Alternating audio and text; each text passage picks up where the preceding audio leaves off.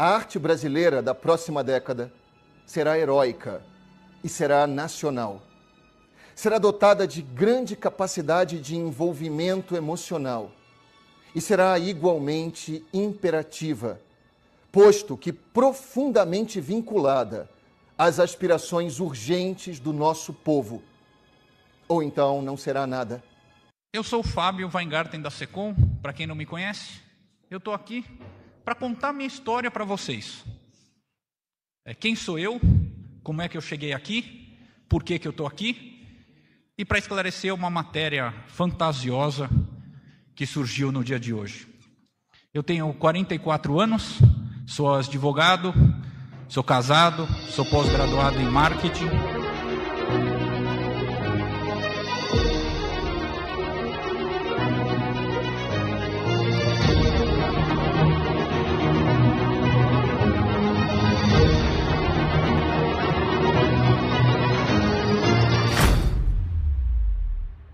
opróbio dos ímpios enaltece o homem, tanto quanto o louvor dos justos. Né? Então, eh, eu me, eh, enalte, me sinto enaltecido eh, quando sou criticado por coisas nas quais eu acredito e por uma política externa destinada a tentar mudar o Brasil. Eu sei que é difícil, Vacinas né? Vacinas contra a Covid-19. A presidência informa ao plenário que serão adotados os seguintes procedimentos para o andamento da sessão nos termos do artigo 398 do Regimento Interno do Senado Federal. Vou tirar aquele print bonito.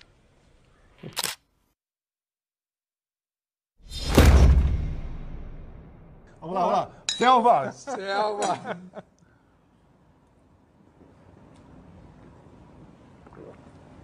Entendedores entenderão. Caneming, por favor.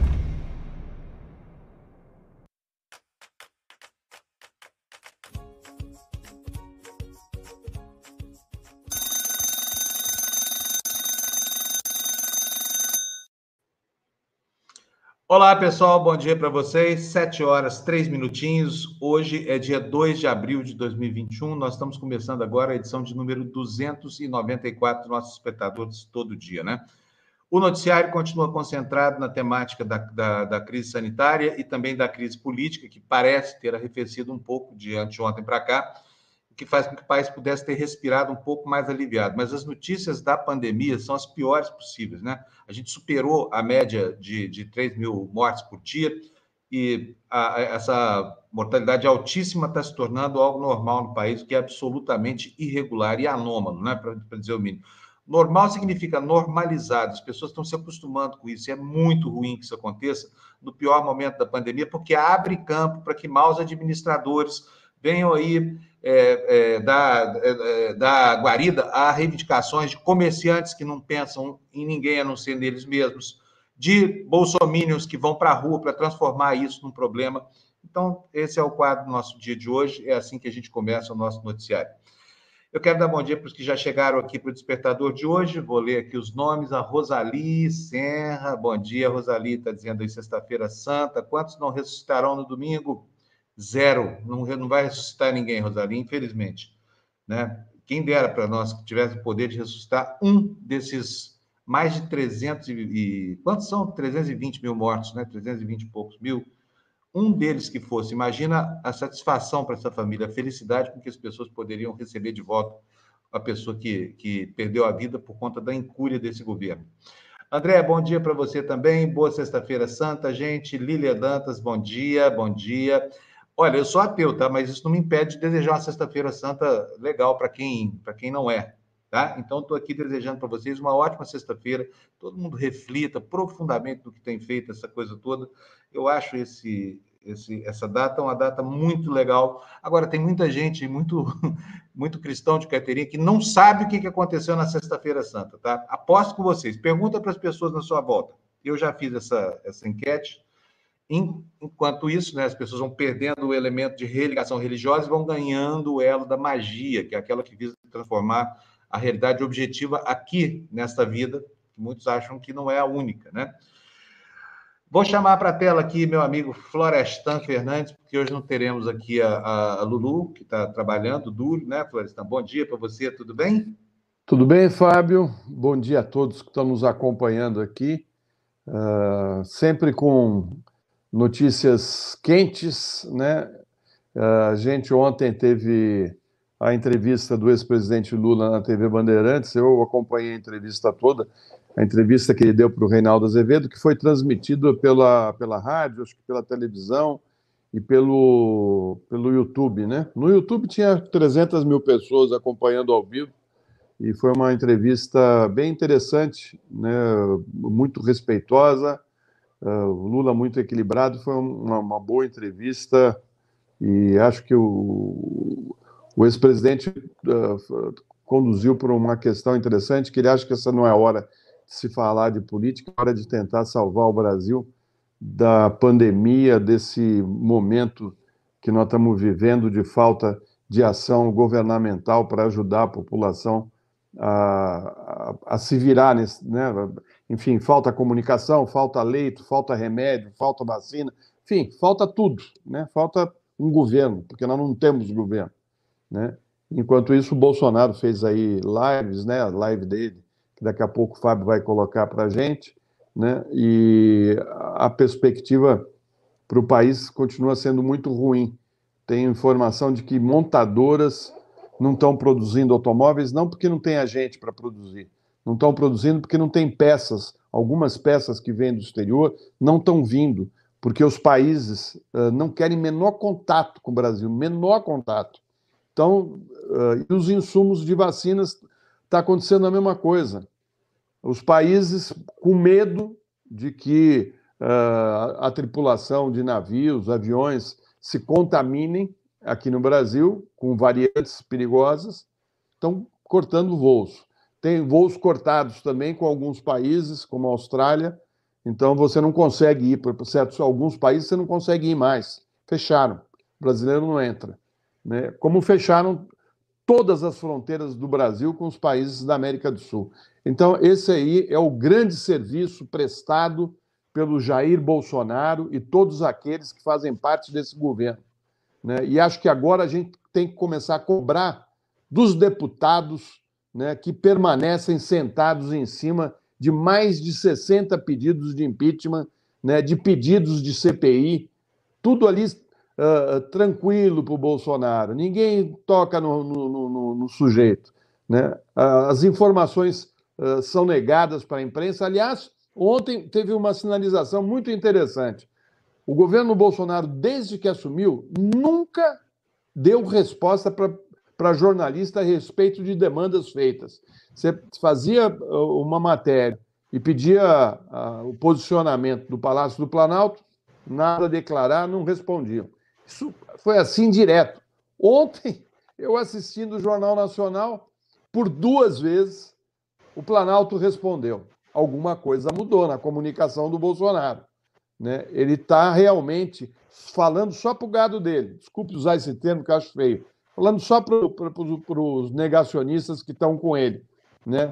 Então ele continua o discurso radical, né? E eu acho que a gente deve começar agora a dar nome aos bois, já que eu falei de gado, né? Quem é quem dentro do Congresso Nacional? Quem está dando sustentação para tudo, tudo que está sendo feito no Brasil, né? Por que, que eles estão sentado, sentados em cima uh, de pedidos de impeachment, né? Que uh, tem toda todo motivo de, de, existir, porque o Bolsonaro, por várias vezes, rasgou a Constituição brasileira, tomando atitudes que vão contra o que diz o nosso livrinho, a nossa Constituição, o nosso uh, guia, né?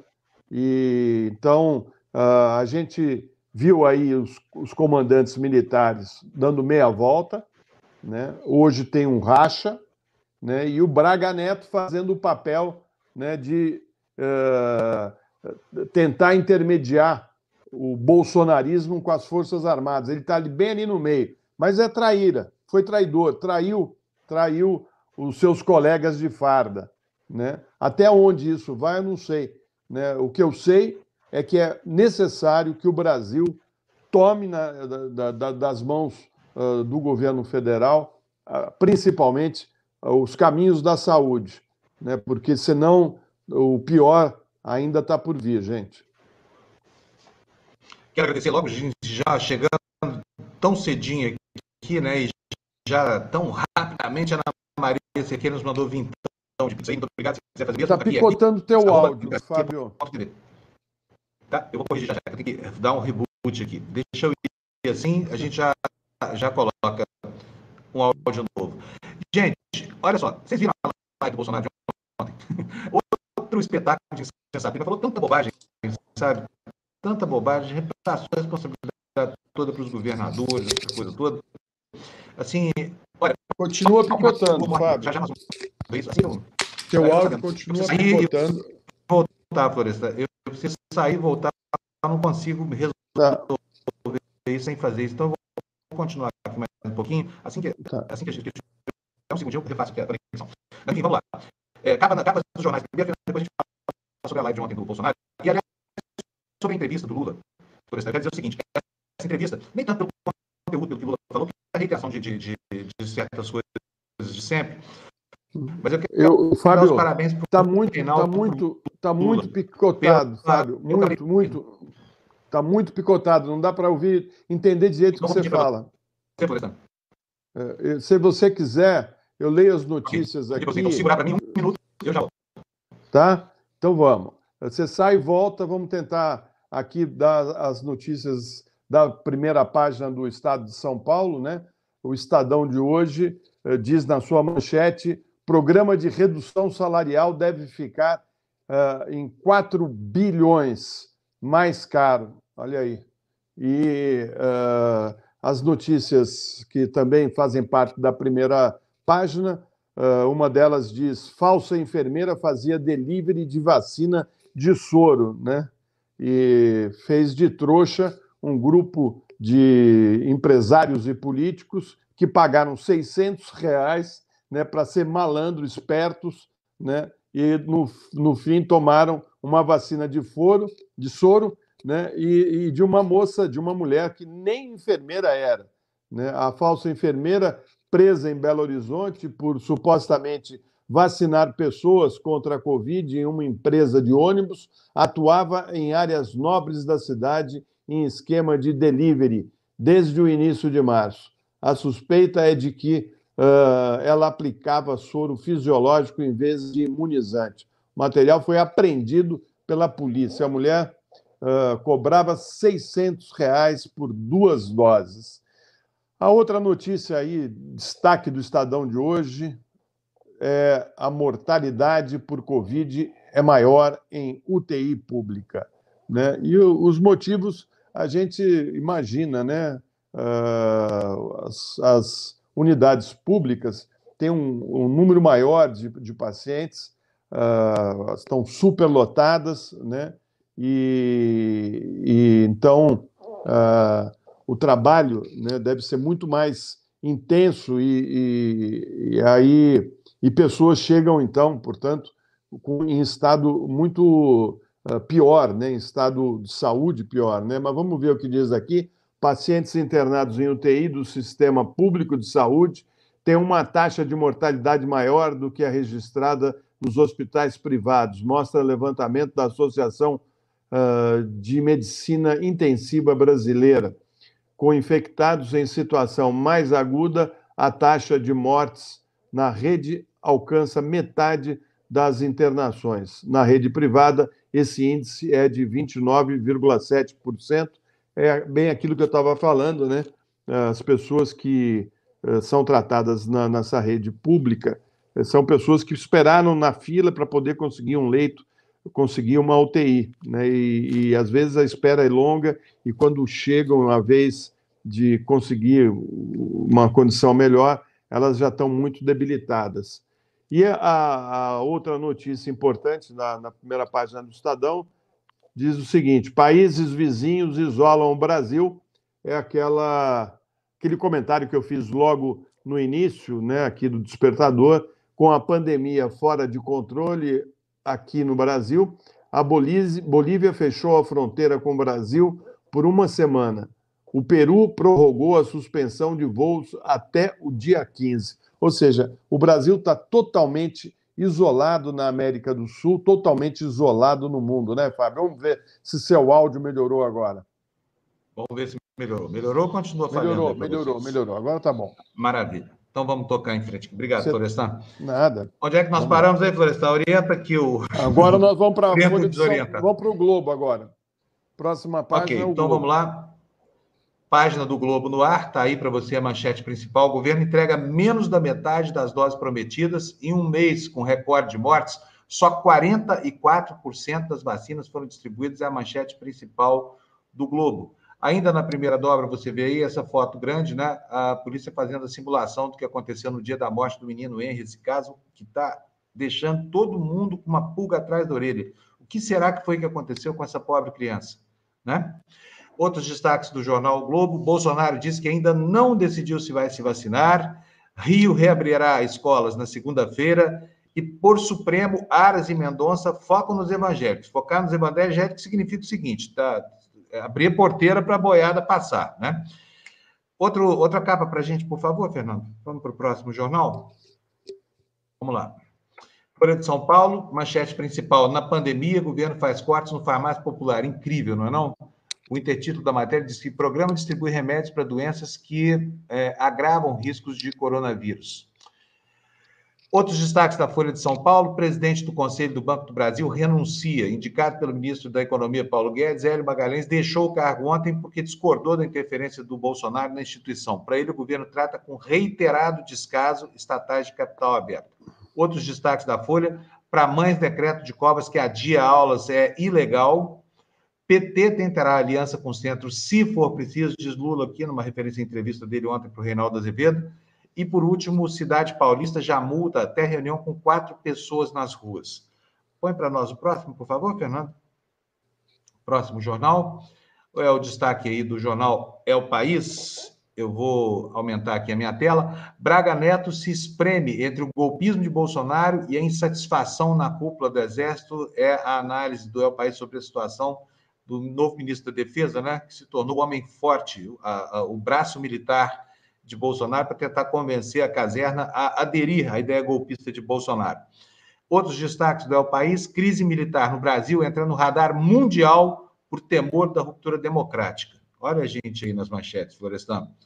Fila da xepa das vacinas de São Paulo mostra corrida por, é, pela sorte por sobras da Coronavac.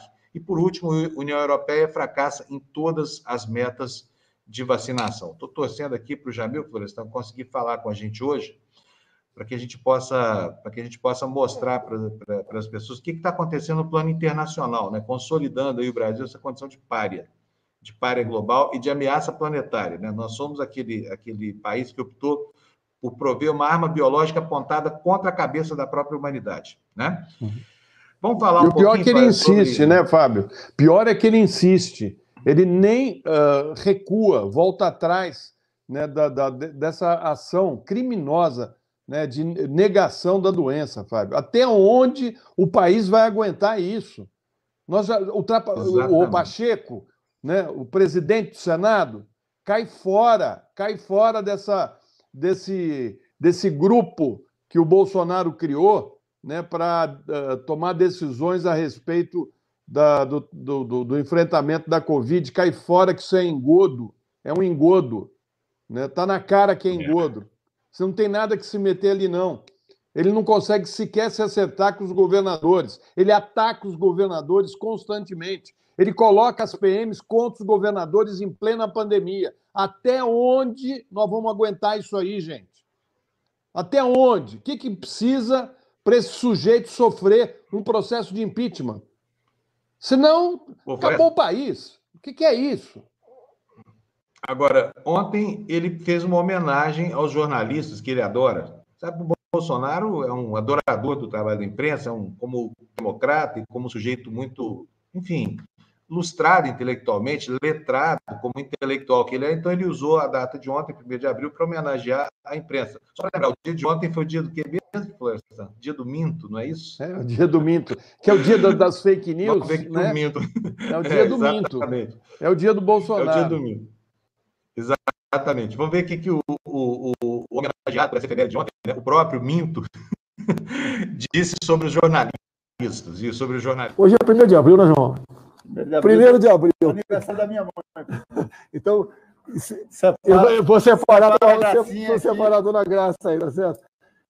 É, eu quero cumprimentar com as honrosas exceções os repórteres, né, jornalistas da Folha de São Paulo, do Estadão, do Globo, da Isto é, da época, da, da, do antagonista, pelo dia de você.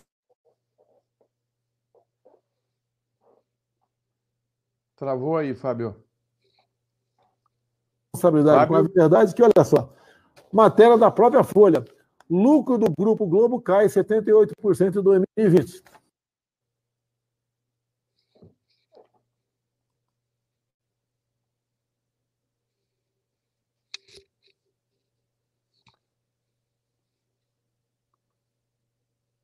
Infelizmente está travando aí o, o sinal do Fábio aqui em São Paulo ainda está sendo é. corrigido, né? Uh, tá osso, ainda... tá osso. Tá osso, né? Mas vai resolver. Tá osso, deu, deu para entender direitinho a, a, a, a, fala do Bolsonaro, né? Como é... E ele sempre precisa ter muletas do lado dele. Ele não consegue falar sozinho. Você reparou, Fábio? Ele sempre tem que ter alguém é. do lado dele, né? Porque aquele moleque que não sabe que, que ele está fazendo arte, ele sabe que ele está fazendo arte, que ele está fazendo uh, provocação, né? mas ele é daquele tipo que quer, quer ter uh, respaldo né?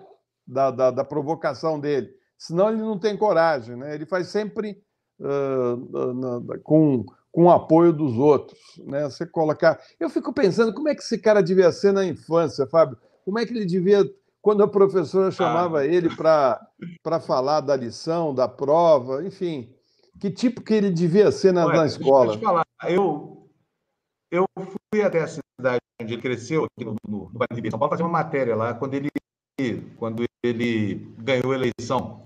E pude conversar lá com, as, com, com os pais. Era uma pessoa, vou dizer, era uma pessoa introspectiva, e por incrível que pareça, virou esse jumento que é, mas era um bom aluno, principalmente de matemática, sabia? Dava até aulas particulares lá na cidade dele. Ah. Parece que a quatro operações, se é que aprendeu todas, porque como o orçamento da União está mostrando aí, parece que não há muita empatia entre ele e nada que inspire cultura, formação mais elaborada, nada disso não.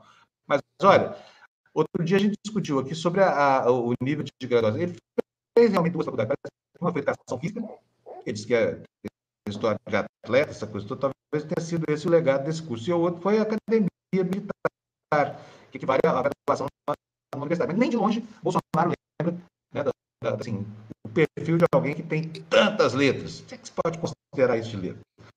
O áudio, como é que está aí agora, Continua, Continua picotando, viu, Fábio? Eu não sei o que está acontecendo, está tá picotando, uh, não, não, melhorou um pouco, mas continua picotando. Eu não sei se é alguma coisa de no seu equipamento, se é o sinal. Não, é, é a internet aqui. É a internet que não vai, não vai bem, mas tudo bem. Tá Sabe o que acontece? Você começa a falar, você vai falando rapidinho, rapidinho, rapidinho, assim, e picotado, sabe? Então fica bem difícil de, de prestar atenção no que você está falando. É, é uma coisa interessante isso que está acontecendo com o seu áudio. Não sei se você vai conseguir. Ontem teve. Você não teve esse problema ontem, né? Não, a internet está muito ruim. Deixa eu tentar mostrar para vocês que eu achei mais relevante na live dele ontem. Vamos ver se vocês conseguem ouvir. Que é, assim, a reiteração do negacionismo do Bolsonaro. Ele continua dizendo que não tem crise nenhuma na saúde no Brasil. Ontem falou, inclusive, que não estava nem faltando UTI, tá? Falou que não está faltando UTI nada, que os, os governadores estão gerenciando mal. Eu quero que vocês vejam esse trechinho aqui da live dele, olha só, até botei aqui um destaque para vocês entenderem o que foi que ele falou. O preconceito não deixou essa cabeça ruim do Bolsonaro. O preconceito continua morando lá dentro. Quer ver só? Ele chamou ontem na live, ninguém percebeu isso. Eu percebi aqui e separei para vocês. Você continua chamando vacina? De então, aquele pessoal nosso, né, que está o transporte de paciente. O, o áudio não está não tá vindo, Fábio. Tá, Voltou, voltou a ficar bem ruim seu áudio. Tá bom, agora é, é, tá bem. Será que você consegue consertar ou vai ter que sair de novo? Floresta, continua lendo para minhas notícias. Então, por favor, eu já volto em um segundo. Por favor. Tá bom, vamos lá.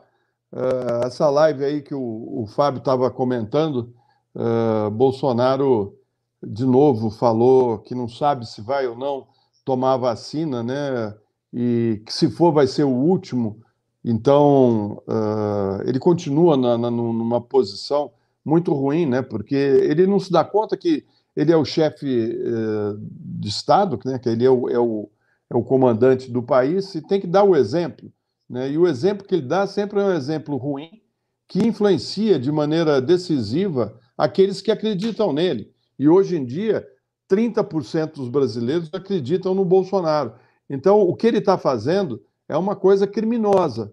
Né? Ele, ao invés de incentivar as pessoas a tomarem a vacina e ficarem em casa, usarem máscaras, né? ele faz, continua fazendo o inverso. Parece que uh, ele não está se dando conta do, do, do, problema que o país uh, entrou. Né? Nós estamos com ontem, né, chegamos a 325 mil mortes, né? batemos todos os recordes. Ah, o que se coloca pela frente é muito ruim, porque as vacinas que ele promete entregar, ele não entrega, porque ah, a, todo, a todo momento o ministro da Saúde vai fazendo uh, um, um, uma fala de que uh, reduziu por conta de algum problema o, o que eles estavam prevendo, e isso tem sido uma constante. E é difícil para governantes, prefeitos e governadores tomarem uh, ou fazerem um planejamento com o Ministério da Saúde uh, dizendo a cada momento números diferentes em relação às vacinas que serão entregues. Né? Isso explica, em parte, uh, a questão do, do, dos governadores fazerem um estoque de vacina para poder ter um planejamento mínimo, né? Porque se for depender desse governo federal e desse momento, porque o momento está tá piorando, nós estamos cada vez pior, né? Quando os países começam a fechar uh, qualquer relação comercial com o Brasil, com medo de contrair as variantes que estão surgindo aqui no Brasil, né? Coloca a gente numa situação de desespero, né? Porque não está não tá chegando aqui os insumos necessários para se produzir a vacina porque os países estão com medo do Brasil. Né? Quando você vê que países da América Latina, Bolívia, Peru, Paraguai, todos estão fechando a fronteira com o Brasil, olha só aonde Jair Bolsonaro nos colocou. Aonde que esses militares que estão com eles né, a, a, a, ajudaram a colocar o país. Olha que situação que nós estamos vivendo. Gente, até quando nós vamos admitir isso? Cadê o nosso Congresso? Cadê o nosso Supremo? Tem que ter um basta nisso. Não dá mais para continuar desse jeito. Né? O que, que eles querem? Que a gente fique fechado no mundo, morrendo aqui por falta de ar? Por falta de alimentos? Porque daqui a pouco também nós vamos ter uh, problemas sérios com, a, com, as, com as nossas importações. Nós já estamos tendo. Né? A economia quebrando, quer dizer, cadê o pessoal do mercado? Onde vocês estão? Tá bom para vocês dessa maneira? Vocês estão felizes com isso? Olha, é, é, é, é uma coisa inadmissível, impensável, né? a situação que o Brasil está vivendo, né? E a gente aqui isolado do mundo. E o mundo olhando para o Brasil como um, um, párea. Né? E esse governo não tem um planejamento, não tem uma ação correta e gastando dinheiro à toa. Né? Eu fiquei sabendo agora aí que né, a Folha de São Paulo publicou uma matéria, por isso que ele fica bravo, né? Que ele gastou em poucos dias, do dia 18 ao dia 5 de janeiro, dia 18 de dezembro a 5 de janeiro, as férias dele no Guarujá custaram aos cofres públicos 2 milhões e 400 mil reais. 2 milhões e 400 mil reais. Sabe o que dava para fazer com isso? Comprar 40 mil vacinas. 40 mil vacinas. Esse foi o preço né, das fériasinhas desse grande estadista chamado Bolsonaro. Ele realmente precisa de férias porque ele está trabalhando muito. Ele trabalha demais. É uma coisa que está todo mundo vendo quanto que ele trabalha, né? o quanto que ele tem feito pelo país. Né? Fiz a conta aqui, é, isso representa, significa 133 mil reais por dia a diária para manter o, Bolsonaro no Guarujá foi de 133 mil reais por dia. Né? Realmente um, um custo uh, que o Brasil tem que pagar por ter uh, votado errado em 2018, mas vamos em frente aqui, ler as notícias, porque uh, o Fábio está se tentando se conectar com a gente, está né? Com dificuldades. Talvez o melhor fosse ele entrar do celular dele. Né? Tenho certeza que segunda-feira tudo vai estar tá normalizado. Ele, ele fez uma mudança muito rápida e acabou não checando direito as condições da internet. E então, eh, enquanto isso, vamos tocando aqui. Eu vou eh, pedir para o Fernando. Fernando, você tem como colocar aí a, a próxima notícia? Bom, a notícia está aí da Folha de São Paulo. Governo reduz farmácia popular que atende pessoas de alto risco para a Covid. Em 2020, cobertura do programa voltado à população de baixa renda foi a menor desde 2014. Criado para distribuir remédios gratuitos ou com descontos à população de baixa renda, o programa Farmácia Popular foi reduzido na gestão de Jair Bolsonaro, mesmo durante a pandemia do coronavírus. A rede de farmácias atende pessoas com doenças crônicas, como asma, hipertensão e que, portanto, com maior risco de ter um quadro grave de Covid-19. Em 2020, primeiro ano da pandemia, foram 20,1 milhões de beneficiários no programa. Isso representa 1,2 milhão a menos que no ano anterior. A cobertura de 2020 foi a menor desde 2014. Os dados são do Ministério da Saúde obtidos pela Folha de São Paulo por meio da Lei de Acesso à Informação. Criado em 2004, a Farmácia Popular distribuiu medicamentos básicos gratuitamente para hipertensão, diabetes e asma, por meio de farmácias privadas conveniadas, remédios para controle de rinite, mal de Parkinson, uh, osteoporose, glaucoma, além de anticoncepcionais, são vendidos com desconto de até 90%. Quer dizer, é, quando eu falo aqui que ele está tirando férias sem fazer nada, né, é, é, esse aí é o resultado da gente ter um governo ineficaz né, e, na realidade, ele se mete em tudo, ele quer dar palpite em tudo. O Ministério da Saúde se transformou uh, nisso que nós estamos vendo, né? Nesse desarranjo total, porque ele quer se meter em tudo. Nós vimos agora que um, o conselheiro presidente do Banco do Brasil pegou o boné e foi embora, porque disse não dá. O, o, o Bolsonaro quer se meter em todas as decisões do banco, em todas, como se, uh, como se ele fosse o, reizinho, aquele que manda em tudo no país. Né? E, um, e é um desastre, né? porque ele não sabe nada uh, do que tem que ser feito, se mete. Né? Eh, ele deveria era eh, trazer pessoas que entendessem eh, de saúde né, e entregar na mão dessas pessoas e da ciência o comando né, da, da, do enfrentamento da Covid no Brasil. Não, ele coloca um general, depois coloca um médico que ele possa mandar, que aceite ah, o, kit, o kit ilusão que ele, que ele continua continua patrocinando no Brasil, né, um, um, kit que todo mundo sabe que não tem efeito nenhum com relação. Isso está provado cientificamente, né, e, e eu volto a perguntar: Congresso Nacional, até quando vocês vão ficar calados? Até quando? Por que, que as CPIs que foram pedidas no Senado pelo Tasso Gereissati e as que foram pedidas na Câmara pelo Freixo por que, que elas não saem do papel? Por que, que ninguém está explicando o que está. Por que, que vocês não estão investigando? Por que está parado tudo? Né? Fica tudo por isso mesmo. Assim, a gente parece que, que, que, não, tem, não tem respaldo do nosso Congresso. Vocês estão aí para fiscalizar a presidência da República. É o papel constitucional de vocês. É uma obrigação.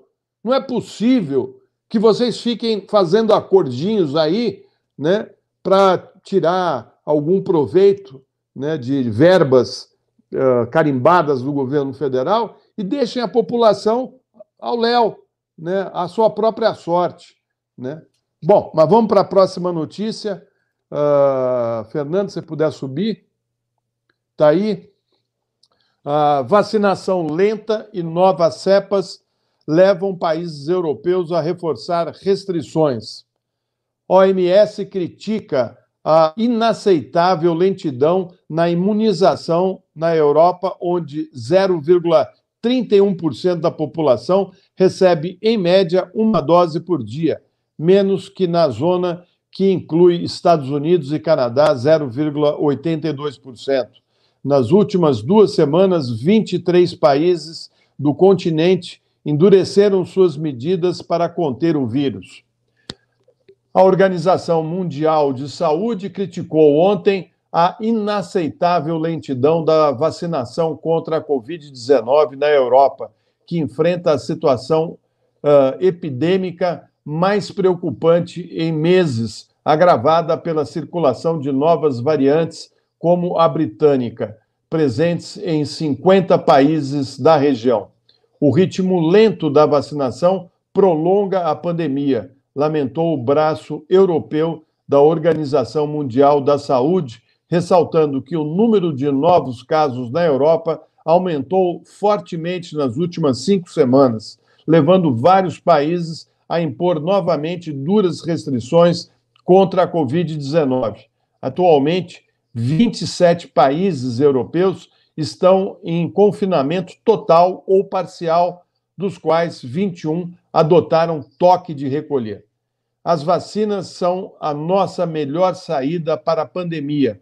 Não apenas uh, funcionam, mas também são muito eficazes para limitar as infecções. Mas a aplicação dessas vacinas é inaceitavelmente lenta, disse o diretor da Organização Mundial da Saúde para a Europa, Hans Kluger, em um comunicado.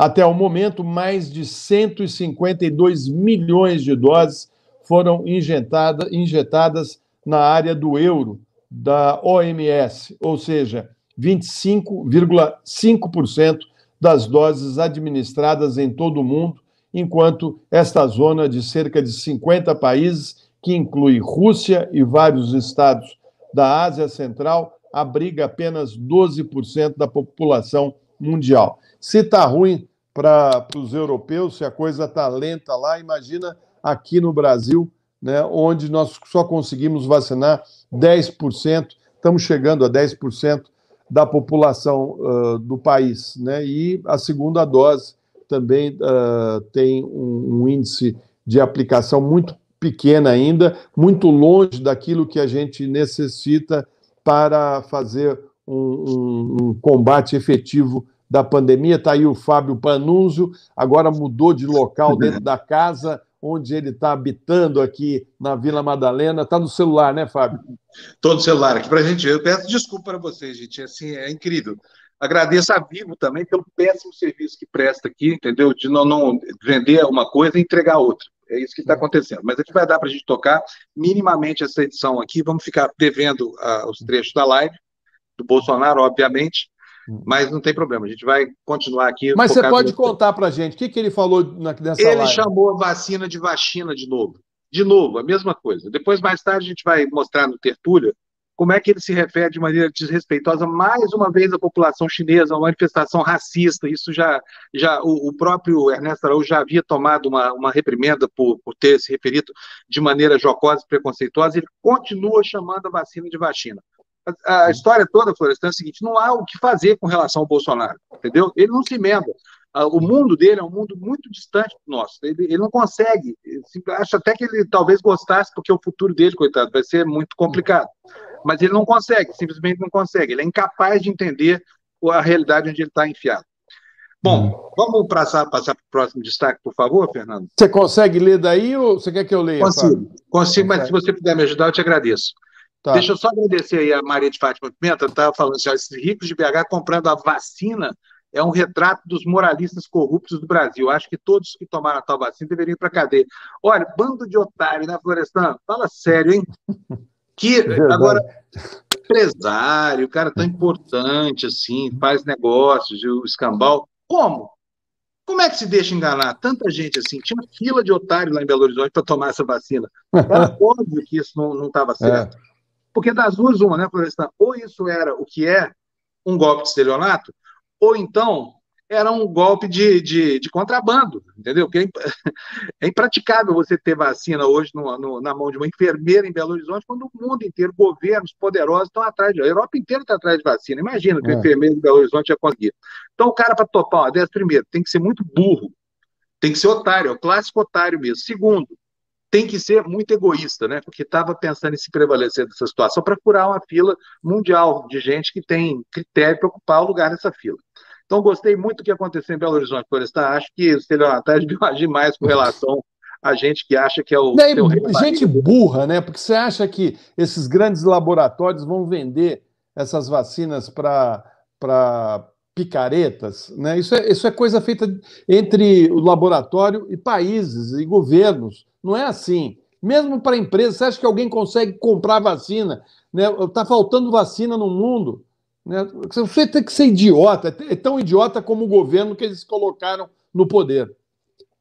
Exatamente. Vamos para a próxima, então? Vamos? Vamos. Vamos ver, tá aí. Ó. Metade dos internados em UTI é, Covid no SUS morre. Gente, olha só que loucura. Metade. Então vamos para o próximo, Fernando, é. por favor. Próxima notícia, Fernando. Se bem, se bem que, ó, a gente, leu, a gente leu no começo, desculpe, Fábio, vamos voltar. Vamos voltar porque, é, porque a gente problema. leu no começo do. do eu, eu, li a notícia, mas vamos lá. Vale, vale ler a matéria inteira. Florestan, essa matéria é uma matéria que eu quero até recomendar. Quem tiver aí acesso ao site do Estadão na internet, a, matéria é uma matéria para assinantes, mas vale a pena porque isso dimensiona o tamanho da nossa iniquidade. Olha só, metade dos internados na UTI do SUS morrem. Metade morre, singular, né? A é. taxa de rede privada, no entanto, é de 30%, sabe? Agora, tem, tem um, um, truquezinho nisso aí. E aí, aqui não é, é uma inferência minha, porque é o seguinte: o que o estudo mostra, o que esse estudo mostra, é que os pacientes do SUS chegam mais graves aos hospitais, muito mais graves do que os pacientes que chegam à rede privada, porque na rede privada o sujeito vai estar se sentindo mal se interno, o convênio paga, o dinheiro paga, essa coisa toda, ele resolveu pelo menos o problema da internação. Já no SUS não é assim, o cara para se internar precisa estar realmente mal, né? Mas vamos ver a notícia, eu vou pedir para o Florestan ler para a gente aqui, porque realmente fica impossível tá bom, vamos lá. no celular aqui. Vamos lá, Roberto. Uh, estrutura pior e atendimento de casos mais graves na rede pública contribuem para a mortalidade alta. Dados da Associação de Medicina Intensiva Brasileira revelam ainda que taxa de pacientes com até 45 anos subiu 18%, de 18% para 20% entre o fim de 2020 e o início desse ano. Um em cada três pacientes com coronavírus, 36,6%, morreu após ser internado na UTI uh, na pandemia, segundo dados compilados pela Associação de Medicina Intensiva Brasileira, a MIB. Proporcionalmente, a mortalidade é maior na rede pública, com taxa de 52,9%. Já nos hospitais privados, o índice é 29,7% né? bastante, quase 30% menos. 30%, não, dá 20% menos. 20%. As informações uh, constam da plataforma UTIs Brasileiras, que reúne dados de 652 hospitais, cerca de 25% das unidades de terapia intensiva no país. São 403 unidades da rede privada e 249 da pública, que correspondem a 20,86 leitos, né? Não, 20, desculpe, 20.865 leitos. Membro do Conselho Consultivo e ex-presidente da AMIB, uh, Ederlon Rezende, é o coordenador da plataforma para, e para ele o fato de o SUS receber doentes em situação mais aguda ajuda a entender a diferença entre as taxas de mortalidade. Quando a gente fala de UTI pública e privada, a primeira coisa a se observar é o percentual de pacientes sob ventilação mecânica, ou seja, os casos mais graves, afirma. Nós, uh, nos hospitais públicos, isso representa cerca de 65% dos atendidos, e nas UTIs privadas é 40%. O dado, por si só, já explica por que a mortalidade é maior. Ele pondera que também há discrepância quando se compara a letalidade apenas em pacientes intubados. Na rede pública, o índice é de 72,4%, segundo o UTIs brasileiras. Na particular, fica em 63,6%. Então, tá aí, né, Fábio? Eu acho que tem a ver também com a espera, né? Porque uma UTI tem uma fila de espera enorme na rede pública, porque é, o número de, de, pacientes é muito maior. E eles chegam já numa condição pior nessas UTIs. Eles já chegam com um comprometimento muito alto uh, da, da, da, área, principalmente respiratória. Né? É, o que eu, é o que eu imagino, e deve ser mais ou menos isso que está sendo constatado. Os que têm dinheiro vão logo para os hospitais particulares e, mesmo que tenham que esperar um pouco por um, uma UTI, eles têm um tratamento uh, mais ágil, porque uh, não ficam uh, numa fila de espera. Quantas pessoas no Brasil hoje chegam num, num, num hospital público e não tem vaga e ficam andando de um hospital para o outro e acabam voltando para casa e a situação vai piorando? Né? Nem sei como anda o, o, o piscineiro lá da, da casa que o Fábio morava na praia se ele melhorou ou piorou, mas eu imagino que deve ter piorado, né, Fábio? Olha, eu, ontem, infelizmente, as notícias eram melhores. Tinha passado o dia sem febre e estava tava achando que estava se recuperando. Né? Ele já está no 12 segundo, hoje é o 13 terceiro dia. Eu vou atualizar hoje e depois na segunda-feira, mas as notícias eram boas lá. Mas ele é o retrato dessa situação que você acaba de descrever na matéria do, nessa matéria que a gente leu aí agora. Por quê? Ele foi ao hospital quando se sentiu mal, Chegou lá, o, o médico deu para ele hidroxicloroquina e ivermectina, mandou ele para casa e não explicou que aquilo não era tratamento para a doença que ele, tava, que ele tinha manifestado. Aí o que, que ele fez? Ele, doente, achando que estava curado, que estava a caminho da cura, ficou dois dias sem, sem, enfim, sem tomar as providências que deveria ter tomado, que isolamento, evitar o trabalho, ficar de repouso, melhorar a alimentação, essa coisa toda. Então, ele é o caso típico disso que está descrito nessa matéria. Chega ao hospital atrasado e chega muito mal. Agora, eu tenho, eu tenho aqui ó, deixa eu tentar colocar para vocês aqui, Florestan, olha, ah. a história da vacina. É tão, é tão assintoso isso, que vamos ver se, se, se a gente consegue botar aqui o, o Bolsonaro para falar o que ele falou. Vamos lá.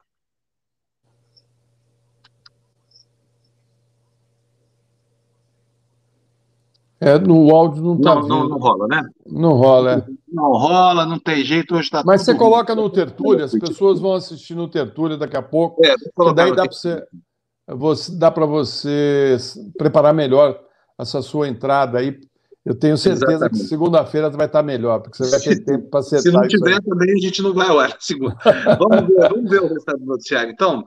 Vamos lá. Vou aproveitar, já que não podemos mostrar a vacina, vou mostrar a Vá Brasília. Fernando, põe a notícia na tela para a gente, fazendo favor. Presidente do Conselho do Banco do Brasil renuncia e ataca interferência. Hélio Magalhães reclama que o novo presidente do Banco do Brasil não passou pelo crivo do Conselho. É isso aí. Olha, antes de, de, de darmos andamento a, a, a, ao noticiário, eu tenho aqui, já na nossa área de espera, o José Antônio, que é dono daquele jornal lá de Olímpia, a Folha da Região, que sofreu um ataque bolsominion lá. Ontem prenderam o incendiário que colocou fogo no jornal dele. Bom dia, Zé. Bem-vindo de novo aqui ao, ao Espectador, tudo bem? Bom dia, Fábio. A gente está indo na medida do possível, né? Bom dia, tá Florestan também. Agora? Bom dia, pessoal da. Oi? Você está mais tranquilo agora, pelo menos? Olha, eu não sei se eu estou mais tranquilo ou se ficou pior, porque é, ao descobrir quem colocou fogo, descobriu-se que é um bombeiro municipal. 25 anos trabalhando como bombeiro municipal.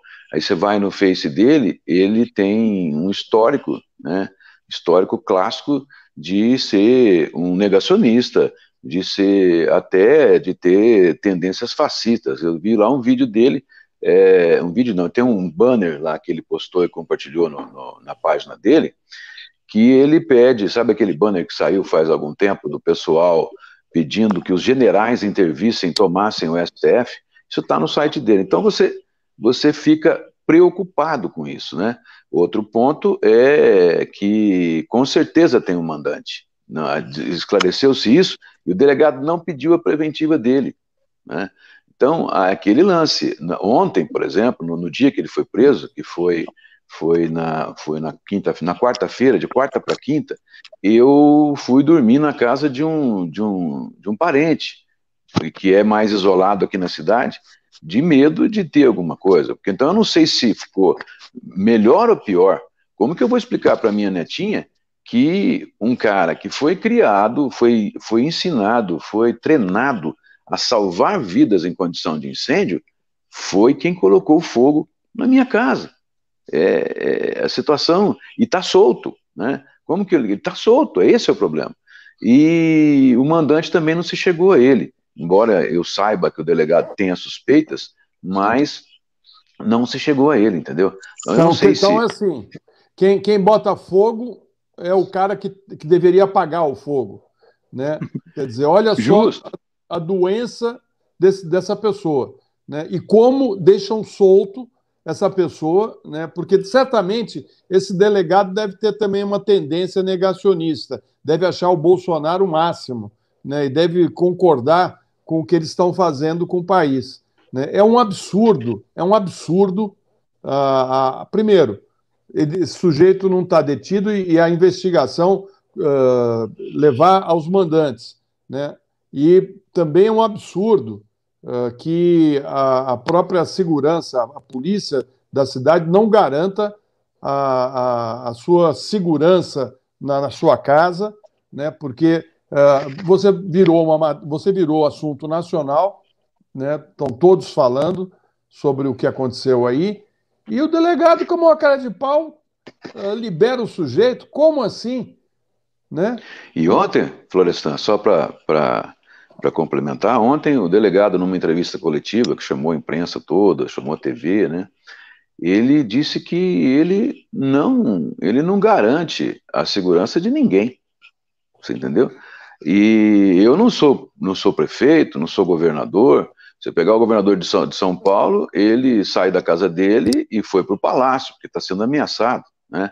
Eu não tenho segurança pessoal, eu não tenho nem condições financeiras de ter, de contratar um guarda para ficar à noite na frente da minha casa. Eu moro no centro da cidade, né? Então, é, e numa casa que é, é, antiga, né? E está sujeita, se tiver um incêndio, de realmente eu morrer queimado. Agora, a grande questão política é o seguinte: será, aconteça qualquer coisa, mas será que se a gente não tivesse com esse clima de ódio, com esse clima de intolerância, Será que teria acontecido tudo isso? Será que esse, essas pessoas radicais elas teriam saído da toca e chegar a esse ponto de colocar em risco de tentar matar uma família, dois anciões, porque eu tenho mais de 60, que sou casado com uma mulher que tem mais de 60, e a netinha de que é menor, que tem vai fazer nove anos agora? É, é essa, essa é a grande pergunta. Outro ponto que é muito importante é o seguinte: o sujeito vai dar o um interrogatório dele, quer dizer, é, o delegado já sabia, né? Porque, inclusive, trabalhamos junto com a polícia, fiquei de cima, né?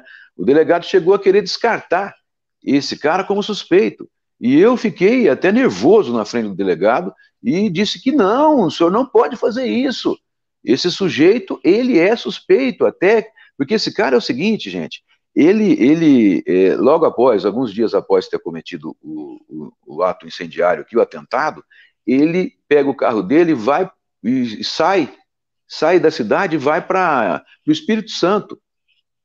E a família ficou desesperada, porque não sabia o que estava acontecendo com ele. Eu, no meu programa, cheguei até a pedir para as pessoas, quem soubesse, olha, a família está desesperada, quem souber, diga, ele é um bombeiro conhecido na cidade, é um bombeiro municipal, né? O prefeito agora, é, é, a prefeitura instaurou um processo administrativo para investigar o caso e já afastou ele. Ele tem 25 anos, está para aposentar, né?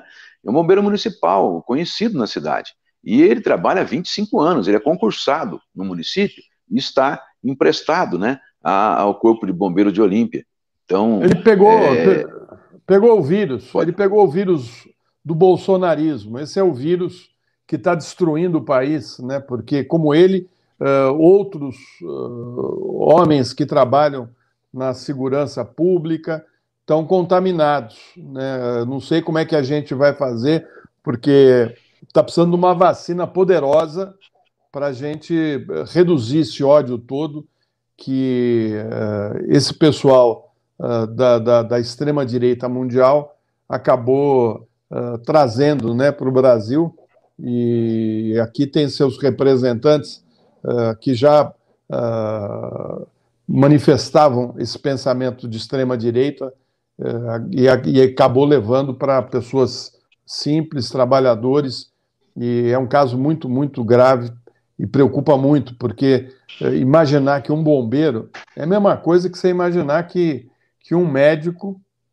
né, faça uh, comenta, cometa um, um, crime por questões ideológicas, é um médico que tem função de salvar vidas e lá matar um, uma pessoa, matar um paciente, tirar a vida de alguém. É, é inconcebível uh, imaginar que nós estamos chegando uh, numa, numa, numa sociedade que isso ocorra, né? É, é, é muito, muito, muito ruim isso tudo. José, agora me conta uma coisa. Você sentiu no delegado uma atitude de colaboração com esse bombeiro? Porque aqui, a, a gente hoje fica assim, eu outro dia fiquei pensando aqui. É, a gente, o Florestan estava aqui embaixo comigo outro dia, quando é, a gente tentou ir num parque aqui, o parque estava fechado e o policial da Guarda Florestal falou: culpa do Dória, não sei o que mais. É, quer dizer, é uma manifestação absolutamente engajada. Sentiu engajamento político para proteger esse, esse bombeiro por parte do delegado, é isso? Olha, eu, eu não posso dizer isso com, com certeza, porque o delegado, ao longo da, da, da, da investigação, ele colocou total transparência para a gente, entendeu? Ele apenas, quando, quando eu vi que ele não pediu o, o, a prisão provisória, eu nomeei dois amigos meus como advogados para entrar no inquérito, para eu ter acesso ao inquérito, porque eu não tinha acesso até então, acesso a algum inquérito fisicamente. E ele negou, num primeiro momento, esse, esse acesso aos meus advogados, entendeu? Mas ao longo de todo o processo investigativo, eu não posso reclamar de nada dele. Ele sempre esteve atuante, ele, ele é, se comunicou com a gente o tempo todo, né? A minha filha, que é, eu digo que eu sou elefante, ela é minha tromba, né? Que ela, ela que cuida das coisas todas para mim. Ela teve contato com ele direto, passando as informações que recebia, que a gente recebia, inclusive esse esse suspeito a, a gente teve uma informação, logo depois que ele fugiu, a gente teve uma informação de uma pessoa que conhece ele e outra pessoa que é ligada e que estava ameaçando a gente na internet. Então nós passamos, nós passamos todas as informações, nós fizemos uma e espécie quem, de investigação é paralela. É hein? aquele advogado ou é o dono do, do, do bar que te persegue? Olha, eu não, não, vou, não vou citar para você, mas é, é, é, tá ligado ao grupo, entendeu? Mas o, não, não tem prova. Então, o delegado, realmente, se você for ver o lado dele nesse ponto, ele não tem como, ele não tem prova para poder acusar as pessoas que são suspeitas, porque ele tem que ter prova. Né? Agora, eu só não entendo como deixar o cara solto, porque tem uma outra coisa, Panúcio. No depoimento do cara, você sabe o que ele cita? Que ele, é, em razão da situação da, das medidas restritivas tomadas, inclusive pelo prefeito da cidade, e ele sentiu vontade de matar o prefeito, o, o bombeiro. Ele, ele sentiu vontade de matar o prefeito. Então, ele falou a informação que tem, que chegou, inclusive, eu confirmei com o prefeito, um, uma pessoa que é ligada à polícia, confirmou para ele que no interrogatório a palavra que ele disse foi essa: eu senti vontade de matar o prefeito.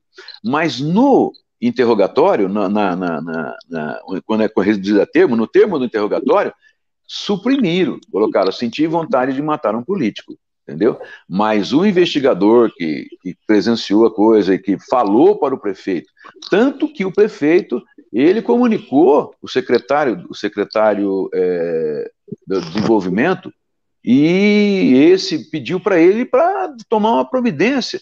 E esse secretário já falou com, com o secretário de Segurança Pública, entendeu? Então, é, a situação é, é, mais complexa do que a gente pensa. Né? Ah, você, vê, e, olha, e, você vê que coisa, que Fábio.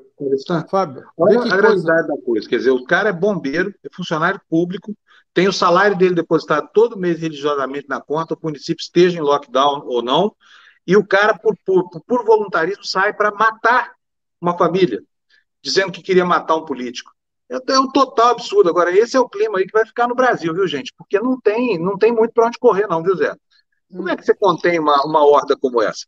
E tem uma coisa que você viu a, a, a live que você tentou, que você colocou até no início do programa, do Bolsonaro uh, atacando o, a imprensa brasileira. Você abriu o nosso telejornal hoje, né, com o Bolsonaro uh, nominando Revista Época, Folha de São Paulo, O Globo, Estadão. Ele, ele joga esse, esse pessoal dele contra a imprensa contra a informação de qualidade. Ele quer o quê? Ele quer mentira. Ele quer que a fake news continue uh, levando essas pessoas ao erro, a cometerem o erro. Isso é crime. Gente, cadê a CPI? Cadê o impeachment do Bolsonaro? É impossível você ter uma sociedade que fique refém de mentiras e de fake news. Esse ataque que está sendo feito à imprensa aí em Olinda, é Olinda, né, a sua cidade? Olímpia. Olímpia. Em Olímpia, né? Tem a ver com o, que, o discurso do Bolsonaro. É isso aí, né? Esse pessoal que segue uh, o, o, os negacionistas e as mentiras que são divulgadas por esse pessoal, por esse gabinete do ódio, né? Estão cometendo uh, atos totalmente impensáveis para uma sociedade civilizada.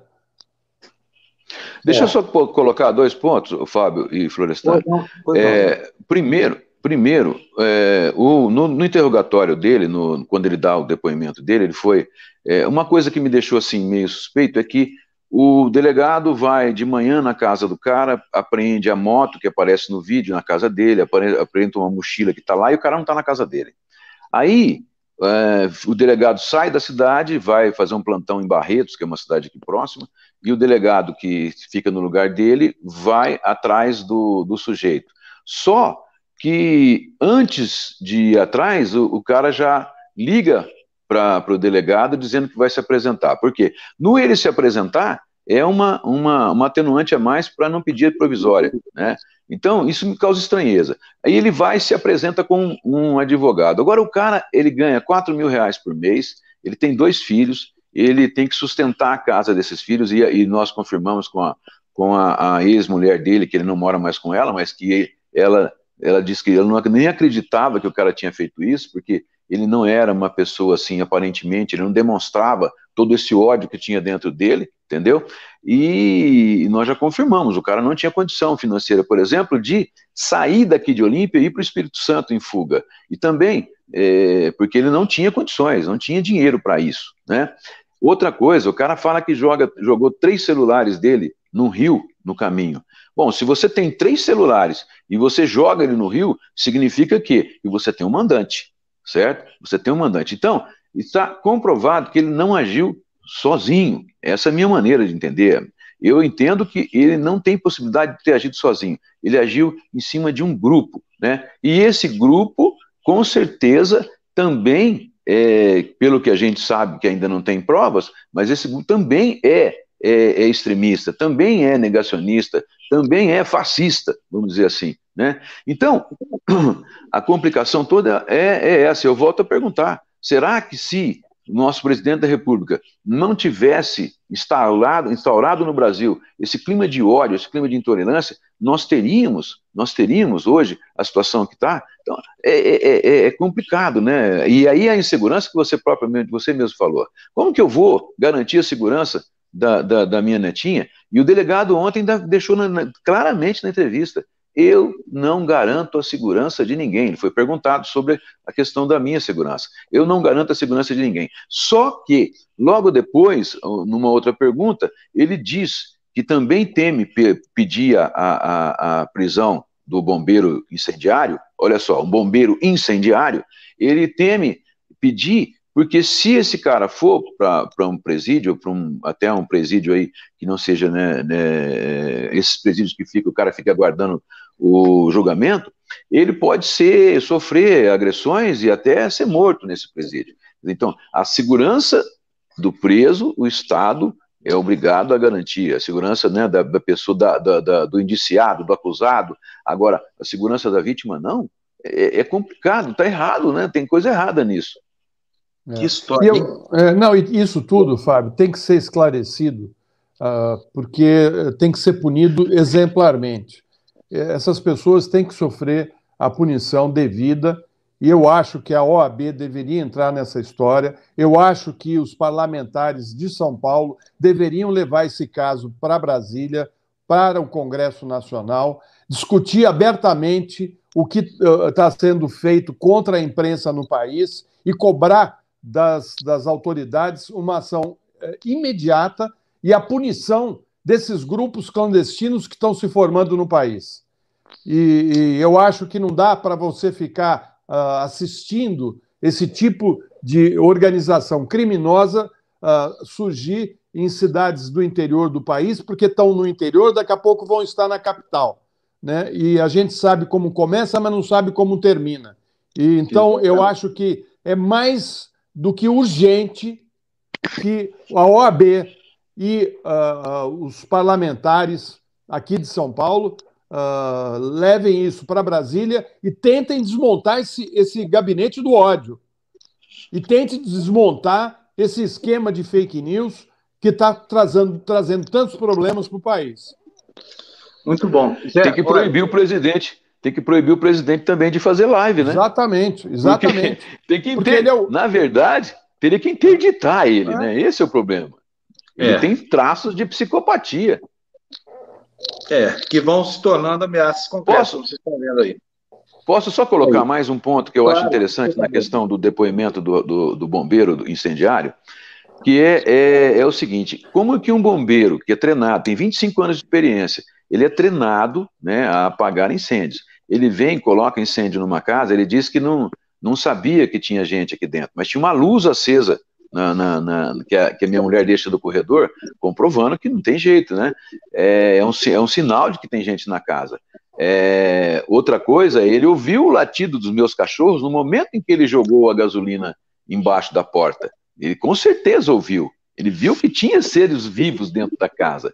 Segundo, segundo ponto, como que um bombeiro pode alegar que não sabe a intensidade do, do, do, do, do mal, do, do caos que ele pode causar, porque aqui, o, o, o Panúzio e, e Florestan, a minha casa é uma casa antiga, e do lado da minha casa existe outra casa antiga, que é conjugada, não tem separação, do lado direito e do lado esquerdo, que são três imóveis antigos da cidade. Então, simplesmente, se a minha mulher não desce correndo antes de mim, que fui atrás de uma máscara tal, e começa a apagar esse fogo, e a gente não consegue apagar o fogo, simplesmente o incêndio seria de grandes proporções, porque poderia ter colocado em risco, colocou realmente em risco a vida do vizinho do lado, que é um casal de idosos também, e de uma família do outro lado, que é uma mãe, um pai e dois filhos, você entendeu? Então, a, a situação é, é, é totalmente díspare. O, o rapaz, ele não tem condições de é, manter solto. Ele tem que ser preso. Eu, o, o meu advogado, eu, eu, eu, vou ressaltar vocês, a FENAGE e o, e o Sindicato dos Jornalistas, eles, eu passei, eu consegui o um inquérito, né? Eu passei o um inquérito para eles e eles vão tomar algumas medidas. Entraram na parada, foi até a sugestão é, do Florestan no outro programa, né? E eles entraram, vão entrar na parada aí e vão ver o que podem fazer, quais as medidas que vão poder tomar em razão disso. E a gente já está estudando também medidas legais de que se o delegado não pedir essa preventiva, a gente vai tentar o Ministério Público, se o Ministério Público não pedir, é, é, parece que existe uma possibilidade, meus advogados estão estudando, da gente pedir a gente a preventiva do cara ao juiz. Então, uma possibilidade, não sei se é, é, se, se, se, ainda existe essa possibilidade técnica, mas tanto o sindicato, os advogados do sindicato, como os meus advogados aqui no Olímpia, que são meus amigos, estão trabalhando de graça para mim, quero ressaltar isso, porque é, eu não tenho condições, realmente nem de, eu não tenho condições como o sargento, o, o, bombeiro incendiário, né? Eu não tenho condições de pagar um advogado que cobra 5 mil reais para ir lá na delegacia acompanhar o cara, né? E entabular aí uma versão dessa, porque com certeza esse advogado ele vai alegar que o cara passou, fez isso no momento em que ele não estava né, na sua melhor condição mental, um ataque psicótico, um surto, qualquer coisa. Então a gente vê que pelo depoimento ele vai usar essa linha e ele vai tentar usar essa argumentação. Zé, boa sorte para você. Precisando, estamos aqui, tá? E esperando que essa polícia haja assim como tem que agir, como polícia, né? Que os delegados cumpram a sua função, que o Ministério Público usou isso, porque não é possível tolerar é, eventos como esse como se fosse uma coisa da normalidade democrática do país. Então, um abração para você, boa sorte, vamos ver o que, que vai dar, vamos continuar seguindo aqui, acompanhando vocês. O pior, tá pior Fano, só para finalizar, o pior é que esse próprio delegado não sabe que se a coisa, se a democracia nossa for para o brejo, como diz, ele também pode sofrer, né? Porque tem filhos, tem, tem parentes, tem etc. Então, a situação, na verdade, não é nem boa sorte para mim, é boa sorte para todos nós brasileiros que vivemos esse momento tão difícil da nossa democracia. Um abraço, gente. Obrigado por tudo, hein? Um abração para vocês, Zé. Que história é essa, hein, Floresta? Gente, Nossa. agora é o seguinte, eu vou ficar aqui com vocês, eu vou dispensar o, o Florestan, porque o Florestan tem compromisso para cumprir, vou tentar manter aqui a transmissão. Floresta, brigadíssimo pela ajuda hoje, viu? Mais do que nunca. Você consegue segurar até o fim, hein? Pode ir, vai, vai fazer as suas, suas coisas, é? eu vou tocar no finalzinho. Um então tá bom. Você, bom fim de semana, juízo, fica em casa. tá bom. Vou tchau, passar gente. aí na sua casa para a gente passear de bicicleta tá de mata. Tchau. tchau, tchau. Gente, olha, eu prometi para vocês no começo os trechos da live, né? Eu, eu consegui enviar esses arquivos, apesar da precariedade da internet que o Fernando programou para a gente. Fernando, por favor, vamos começar vendo o Bolsonaro reiterando o seu preconceito com relação à vacina, chamando vacina de vacina. Observe bem como é que ele faz, gente. Por favor, Fernando. Hoje é 1 de abril, né, João? 1 de abril. Aniversário da minha mãe. então, Separa, eu, vou, eu vou separar, separa vou separar a dona Graça aí, tá certo? É, eu quero cumprimentar com as honrosas exceções os repórteres, né, jornalistas da Folha de São Paulo, do Estadão, do Globo, da Istoé, da Época, da, da, do antagonista, pelo dia de vocês, dia da mentira. E tanto é verdade que vocês não têm, né, parte de vocês, já bem claro, não tem responsabilidade com a verdade, que olha só, Matéria da própria Folha. Lucro do Grupo Globo cai 78% em 2020. Pois é. Fernando, põe aí o Bozo 3, o nome do arquivo, fazendo favor. Vocês viram aí o Bolsonaro, mais uma vez, soltando os cachorros assim para cima da imprensa. E foi ótimo que tenha entrado justamente essa fala aí, porque isso é a reiteração do que disse o Zé agora há pouco, né, dono lá do Jornal de Olímpia, quando diz que o presidente está estimulando esses atos de terrorismo. E está mesmo, é claro, é inequívoco. Ele transforma o ódio dele em ações concretas aí, pelas mãos de seguidores como esse, esse sujeito que colocou fogo no jornal lá de, de né? Vamos ver o próximo trecho, Fernando. Põe para a gente, por favor. Muita coisa sendo estudada no mundo sobre remédio para a Covid, né? Quando eu falei ano passado sobre isso, João Roma, remédio para a Covid, para variar eu apanho tudo que eu falo. Depois, depois acaba acontecendo, por coincidência, estamos certos. Então tem um novo, algo, algo novo que não está chegando no mercado, né? mas está chegando aí, a, já chegou junto à Anvisa, a proxalutamida. Tá? É um medicamento que é desenvolvido juntamente com os Estados Unidos, não é só nosso não, tá? É juntamente com os pesquisadores americanos, é, de modo que tenhamos então, um remédio, mais cedo ou mais tarde, teremos, um remédio eficaz para combater aí a, a Covid.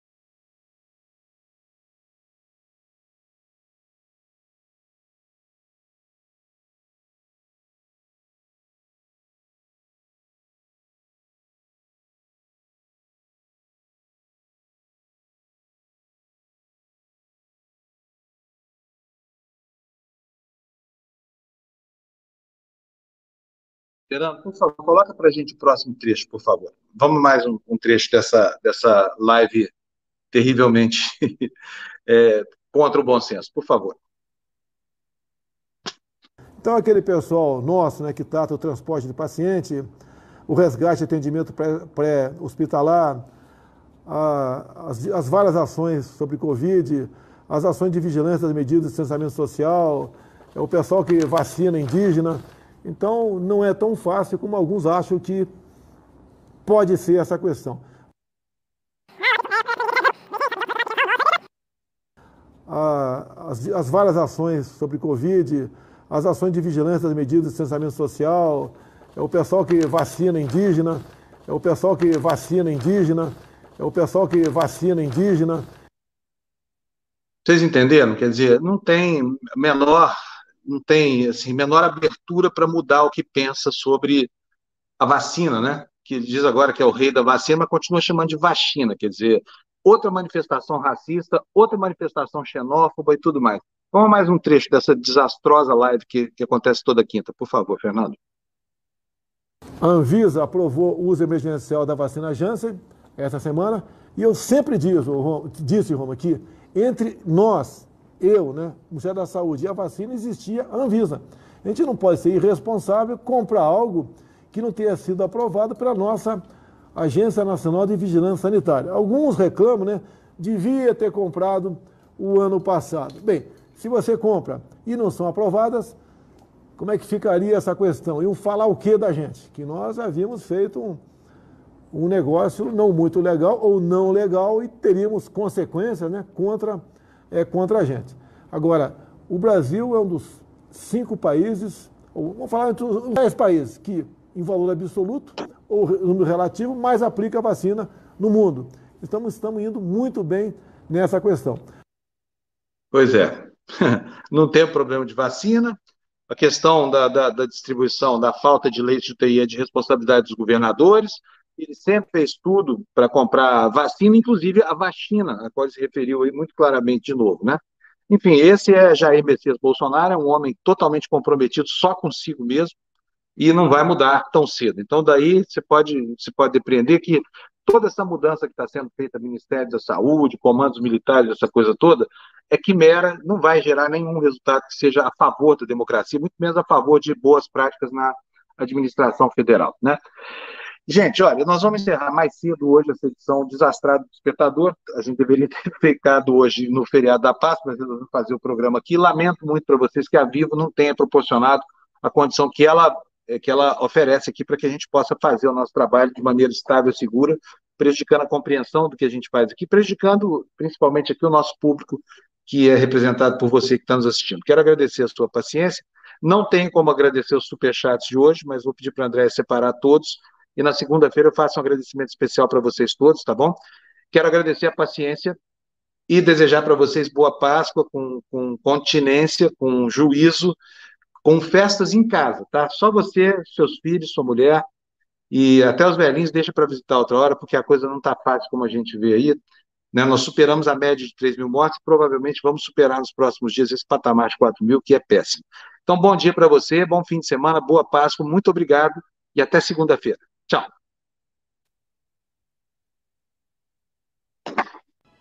A arte brasileira da próxima década será heróica e será nacional.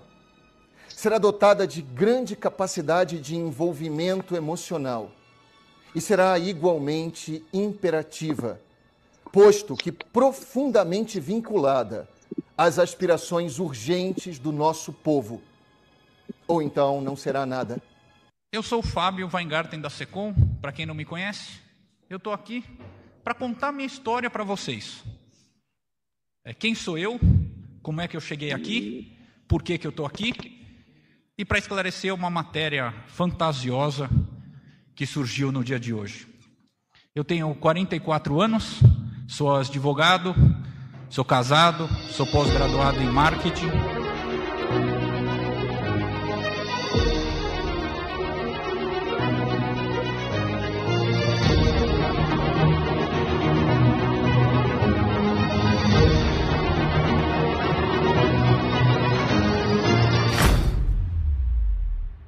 O opróbio dos ímpios enaltece o homem, tanto quanto o louvor dos justos. Né? Então, é, eu me, é, enalte, me, sinto enaltecido é, quando sou criticado por coisas nas quais eu acredito, e por uma política externa destinada a tentar mudar o Brasil. Eu sei que é difícil, Vacinas né? Vacinas contra a Covid-19. A presidência informa ao plenário que serão adotados os seguintes procedimentos para o andamento da sessão, nos termos do artigo 398 do Regimento Interno do Senado Federal.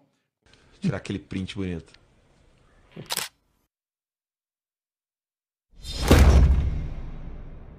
Vamos lá, vamos lá. Selva! Selva!